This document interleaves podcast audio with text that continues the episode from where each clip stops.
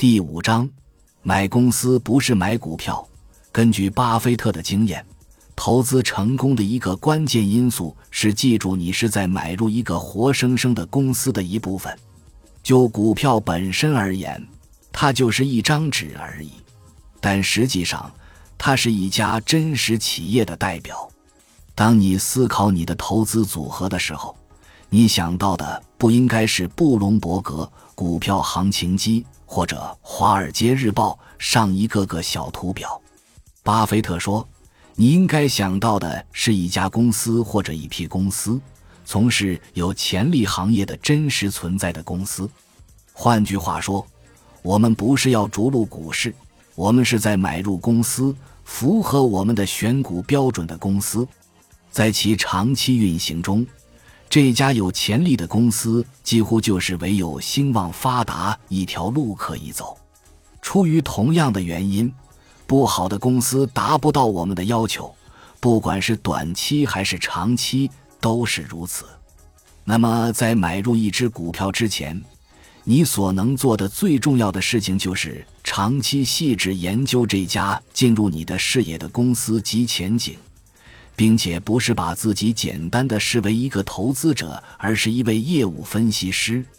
注意价格当然没错，但更要注意价值。当然，价格与价值应该是密切相关的，但在很多情况下，他们会出现背离。价值源自这家公司正在从事的业务，源自比自己的竞争对手做得好多少，源自所做业务的规模。以及上述因素对未来的影响有多大？聪明的投资者是这样一种人，他基于对上述因素的评估挑选有价值的公司。说到投资，巴菲特强调，应该考察所投资公司的业绩，这家公司在从事什么业务，他做的有多好，要从相对与绝对两个方面看。投资绝不是感情用事，它永远是巴菲特所说的商业化运作。公司业绩是挑选股票的关键。研究你的买入清单上所有股票的长期走势。一九八五年，巴菲特对美国最大的纺织品公司以及他在一九六四年至一九八五年间的经营状况做了分析。一九六四年。该公司股票的卖出价是每股六十美元，二十年后，股价仅稍有变化。尽管有浩繁的开支，但这家公司在经营上一直裹足不前。因此，巴菲特得出了坏公司的结论。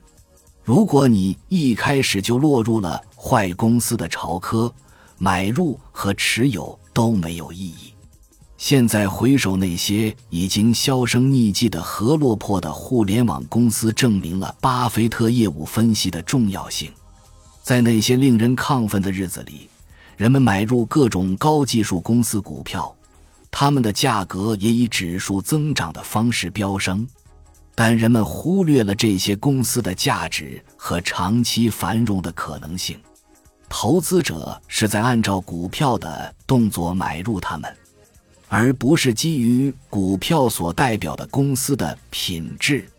在当时，像环球电讯 （Global Crossing） 和电子玩具 （eToys.com） 这类公司的股价都超过了每股八十美元，而今天，它们成了毫无价值的垃圾。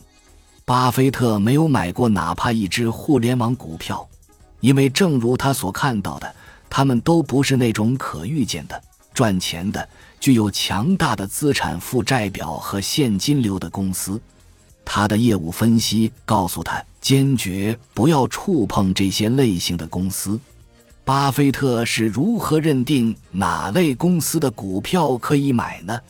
他主要关注四个方面：一，他能理解其业务的公司；二，有长期光明前景的公司，三，由诚实能干的人经营的公司，四，股价非常有吸引力的公司。一位保守的美式足球教练曾经解释了他对传阵的厌恶：他说，当传球时会出现三种情况，其中两种情况是坏事。当巴菲特遇到他不熟悉的公司时，也会表现出同样的厌恶之情。他的公司观是安全、保守和单调的，但很有效。巴菲特喜欢容易理解的公司，因为他知道他们的未来更确定，而且他们的现金流更容易预测。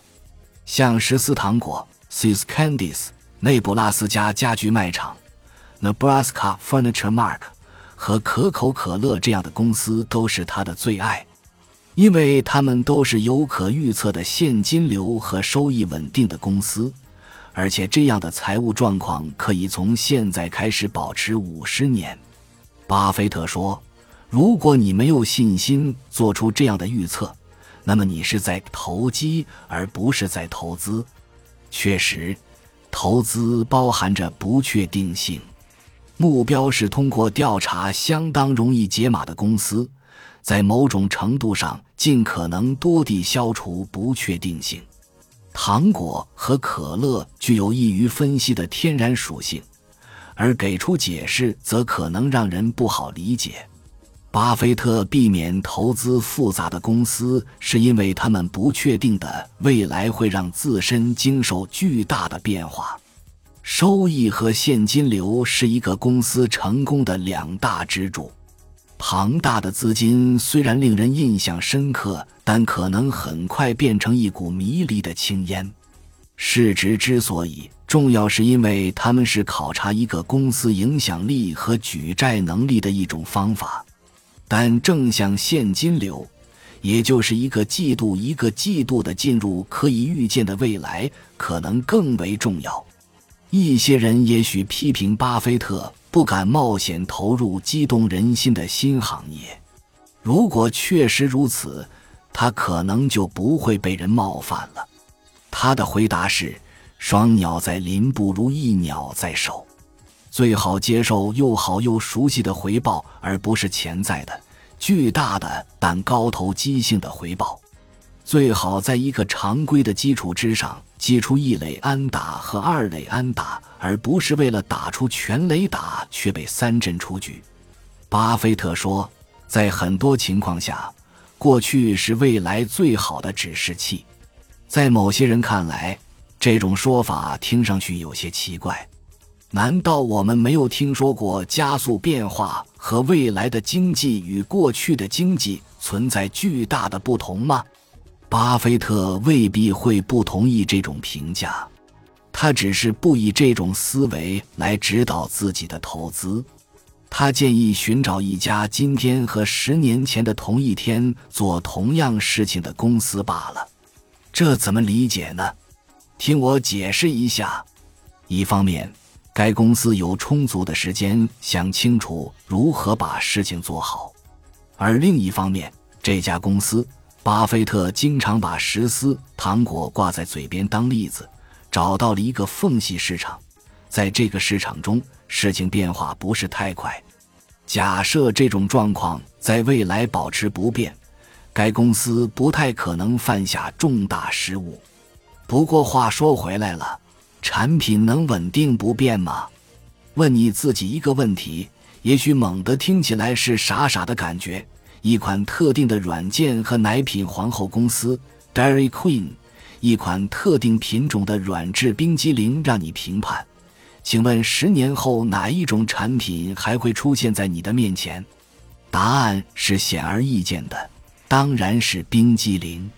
软件由于更新速度太快。无法成为十年后的那笔好投资。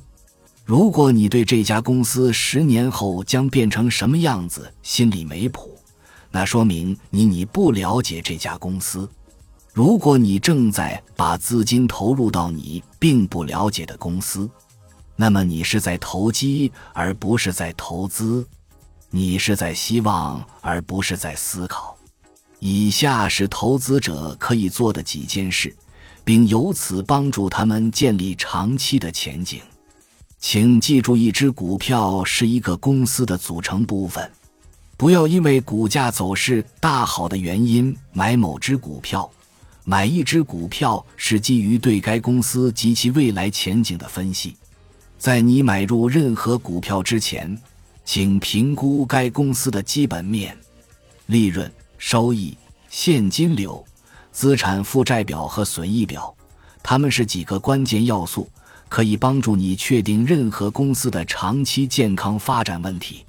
利用互联网做好功课，仅在几年前。调查一家公司和它的前景，可能还要花上几天或者几周的时间，而且这种调查对非专业投资者而言，甚至是不可能做到的事情。